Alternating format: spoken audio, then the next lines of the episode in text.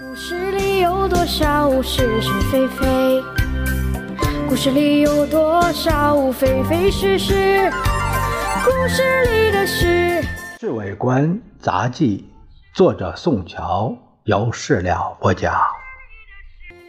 说不是就不是，是也不是。故事。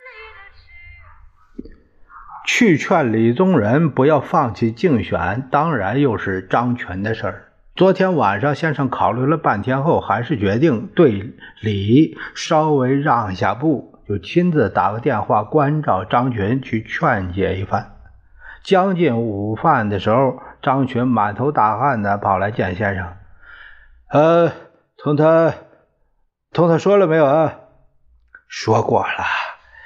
哎，他最初还是不肯答应，经过再三的劝说后，这才表示接受。混蛋，这家伙未免太不识抬举。如果能够控制选票，李宗仁还是毫无办法的。陈立夫实在是没有搞了这么些年党务，连几百选票都保不住，这也难怪呀。李宗仁这一次确实花了不少的竞选费费用。孙者说照样是用了不少钱。张全没再说什么，坐在那儿似乎在想主意。对了，先生恍然大悟的神情，我可以把程潜找来，要他把全部选票都给孙科。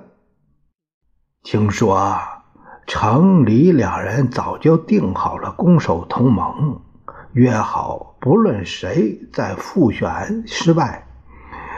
就于决选时把他的票让给另外一个人，反了，反了，简直是越闹越不成样。先生气急了，我认为主席可以多拨一些竞选费给孙哲生，让他自己出面拉票，不见得就斗不过李宗仁。好吧，也只有这个办法。下午，先生和夫人还在午睡的时候，黄仁林兴冲冲的赶来了。黄总干事，呃，不，呃，总司令、副总司令。老杨半开玩笑的叫他：“你是越来越发福了，过了三百大关没有啊？”自己人，别什么副总司令不副总司令的，大喊一气啊！大胖子连忙摆手。你本来就是联勤副总司令，为什么怕叫啊？老李也加入战团。大胖子还想说什么，夫人的高跟鞋把他给吓住了。什么事啊？我是来向夫人请示，呃，先生就职时的大礼服是不是现在就做？否则恐怕要来不及了。